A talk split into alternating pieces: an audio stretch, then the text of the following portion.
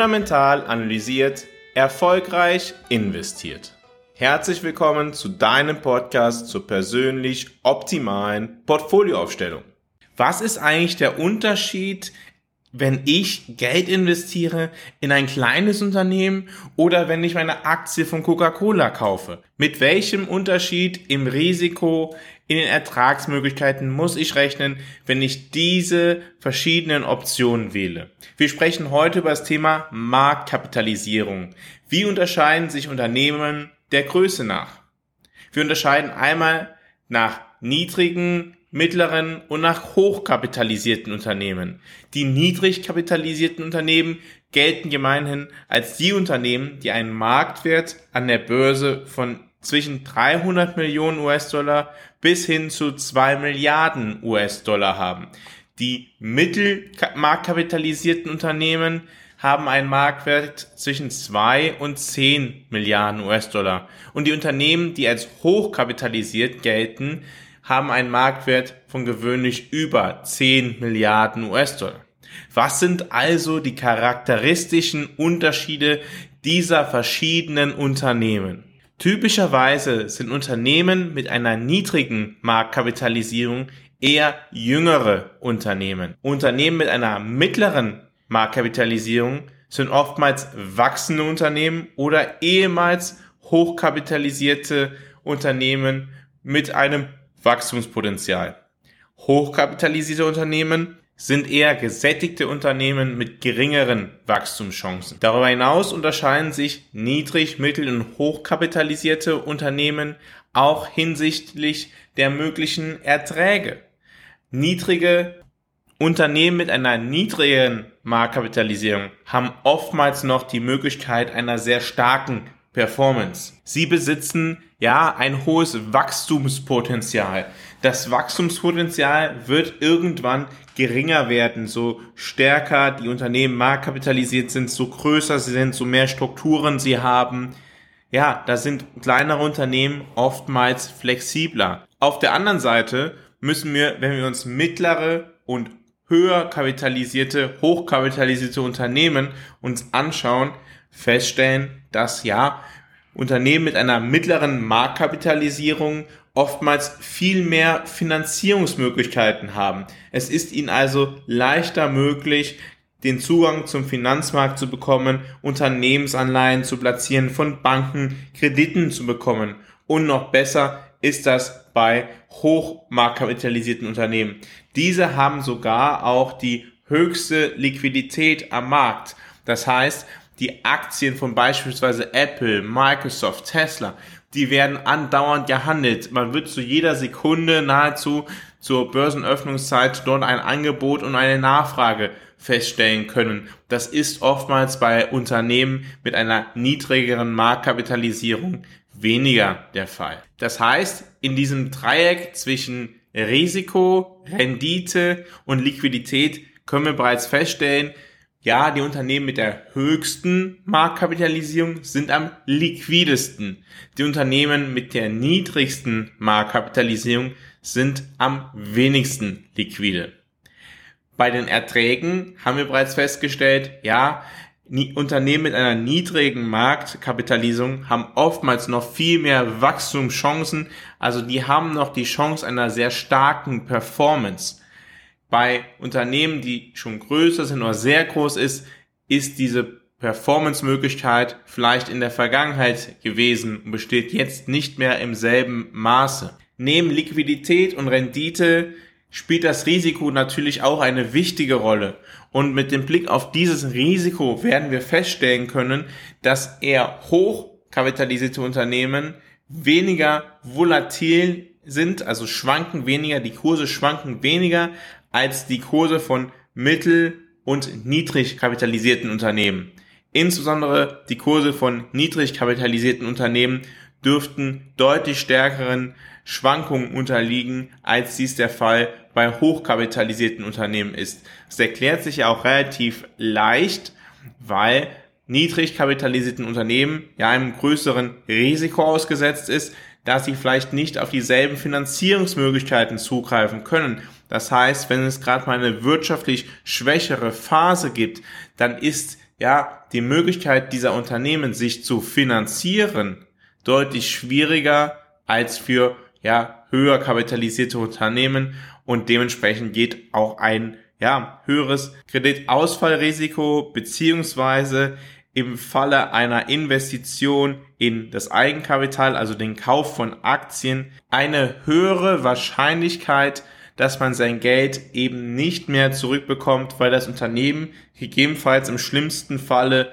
pleite geht oder halt an Wert verliert. Worin soll ich denn nun investieren? Wenn es nur rein um die Rendite geht und man einen langen Anlagehorizont hat, dann wird man zu dem Ergebnis kommen, dass mit einem sehr langen Anlagezeitraum Small Caps Large Caps outperformen. Das ist auch vollkommen logisch. Ist doch mit Small Caps ein größeres Risiko verbunden als mit Large Caps.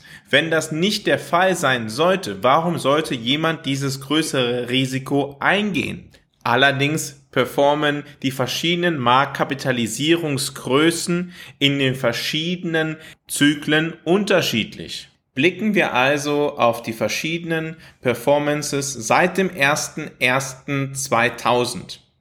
Wir stellen fest, dass der Russell 2000, der kleinere Unternehmen in den USA repräsentiert, den S&P 500, den, ja, den Leitindex der USA, massiv über diesen langen Zeitraum outperformt hat. Wenn man im Jahre 2000 einen US-Dollar in den S&P 500 investiert hätte, dann würden heute einem 2,8 US-Dollar gehören. Das heißt, die Performance sind 180 Prozent.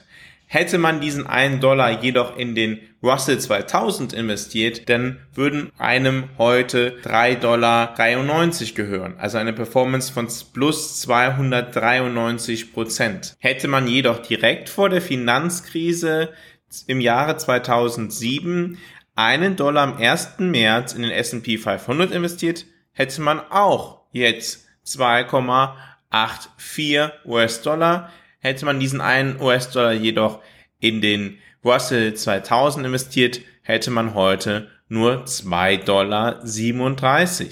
Das heißt, über diesen Zeitraum hat der S&P 500 den Russell 2000 outperformed. Und das hat zwei Gründe. Wir sehen einerseits, dass in der Finanzkrise, ja, der S&P 500 deutlich weniger abgesunken ist wie der Russell 2000 einerseits und andererseits stellen wir fest, dass in den letzten anderthalb Jahren Small Caps ja durchaus beträchtlich verloren haben und auf der anderen Seite der S&P 500, der halt die vielen größeren Unternehmen viel stärker repräsentiert, deutlich weniger verloren hat. Was sagt uns das? Es sagt uns, dass es wirklich darauf ankommt, wann man in welche Marktkapitalisierungsgröße investiert. Genauso wie es darauf ankommt, wann man in Value-Unternehmen und wann man in Growth-Unternehmen investiert, kann man dies auch auf die Marktkapitalisierung beziehen. Wir stellen fest, dass es Phasen gibt, in denen ja kleinere Unternehmen deutlich besser performen und es gibt andere Phasen, in denen größere Unternehmen deutlich besser performen. Kleine Unternehmen profitieren von eher einer angenehmen, ja, nicht so aggressiven Geldpolitik, also von niedrigen Zinssätzen, die es ihnen erleichtern, Kredite aufzunehmen. Erinnern wir uns daran, dass ja kleine Unternehmen es nicht so leicht haben wie größere Unternehmen, sich zu finanzieren. Größere Unternehmen haben oftmals auch deutlich stärkere Cash-Reserven. Kleine Unternehmen sind allerdings darauf angewiesen, Kredite aufzunehmen, um zu expandieren oder ja, Unternehmen in schwierigen Zeiten am Leben zu erhalten. Ebenso sind fiskalische Stimulierungsprogramme für ja, kleine Unternehmen meistens von Vorteil, da sie im Allgemeinen empfindlicher auf die Ausgaben der Verbraucher und die Marktstimmung reagieren. Im Durchschnitt sind kleine Unternehmen im Vorteil, wenn sich die Wirtschaft im Aufschwung befindet. Wenn sich die Wirtschaft erholt, die Arbeitslosenzahlen schnell sinken und die Unternehmen ein starkes Gewinnwachstum verzeichnen, ist dies ein guter Zeitpunkt für Investitionen in Small Cap Aktien. Natürlich erzielen Small Cap Aktien nicht immer eine überdurchschnittliche Performance. Diese Aktien haben zwar ein größeres Potenzial, bergen aber auch erhebliches Abwärtsrisiko, da die Wahrscheinlichkeit, dass sie rentabel sind, am Ende geringer ist und sie leichter ja in den Konkurs getrieben werden können. Das macht Small Cap Aktien risikoreicher als die sogenannten Blue Chips. Doch mit dem größten Risiko ist wie immer auch das höhere Potenzial für Gewinne vorhanden. Fundamental analysiert ist dein Partner auf deinem Weg zu deiner persönlich optimalen Portfolioaufstellung.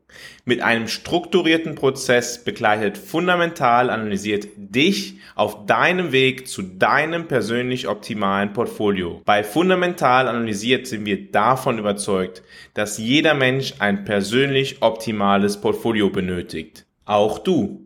Wenn du dich dafür interessierst, deine Chancen zu nutzen, um deinen Zielen näher zu kommen, geh jetzt auf fundamentalanalysiert.com, schau dir an, wie fundamental analysiert arbeitet und vereinbare ein kostenloses Erstgespräch. Fundamental analysiert arbeitet unabhängig von Banken oder von Vorgesellschaften. Der Weg, wie fundamental analysiert sein Geld verdient, ist durch Analysen, die dich persönlich optimieren, die für dich das Maximale herausholen. Du wirst befähigt, mit deinem Portfolio deinen persönlichen Erfolg zu erzielen. Dabei bist du auf eine Art und Weise aufgestellt, sodass du zu jeder Zeit ruhig schlafen kannst. Geh also jetzt auf fundamentalanalysiert.com, vereinbare ein kostenloses Erstgespräch und lass dich dann gegebenenfalls selbst fundamental analysieren. Wir verstehen also, dass kleine Unternehmen ja generell volatiler sind, abhängiger von der Geldpolitik, abhängiger von der Fiskalpolitik, abhängiger vom Konjunkturverlauf, abhängiger vom, ja, den Konsumneigungen der Verbraucher. Dementsprechend mit höheren Risiken verbunden sind, über sehr lange Zeiträume jedoch höheren Gewinnen einhergehen. Die Betonung liegt hier tatsächlich auf sehr langen Zeiträumen, weil die Geldpolitik kann gegebenenfalls sich für ja ein Jahrzehnt anders gestalten wie im Jahrzehnt zuvor und dementsprechend kann eine Form der Subanlageklasse besser performen als eine andere. Dementsprechend ist hier wirklich ein sehr langer Zeitraum gemeint. Ich hoffe, diese Übersicht, diese Gegenüberstellung von Small, Middle und Large Caps hat dir geholfen, ein Gefühl dafür zu bekommen, was die Unterschiede sind bei Investitionen in diese verschiedenen Subanlageklassen der Aktien. Wenn dir dazu Fragen aufkommen, melde dich gerne. Die Kontaktdaten findest du in den Show Notes. Ebenso wie den Link zu Fundamental analysiert. Ich bedanke mich, dass du heute wieder dabei gewesen bist bei Fundamental analysiert, deinem Podcast zu persönlich optimalen Portfolioaufstellung. Morgen schauen wir einmal auf Staatsanleihen und fragen uns, wann Staatsanleihen gekauft werden, wann Staatsanleihen verkauft werden, was das mit der Zentralbank zu tun hat, was das mit Inflationserwartungen zu tun hat, was das mit Zinserwartungen zu tun hat, etc. etc. Wir wollen darauf einen vertieften Blick werfen. Ich denke, das sollte etwas sein, was Anleger, insbesondere diejenigen, die in den letzten Jahren angefangen haben, Geld anzulegen, auch interessieren sollte. Denn sind doch die Anleihenmärkte, insbesondere die Anleihenmärkte für Staatsanleihen, die Grundlage für das Finanzsystem. Ich freue mich, wenn du dann wieder dabei bist, wenn es wieder heißt, fundamental analysiert, erfolgreich investiert.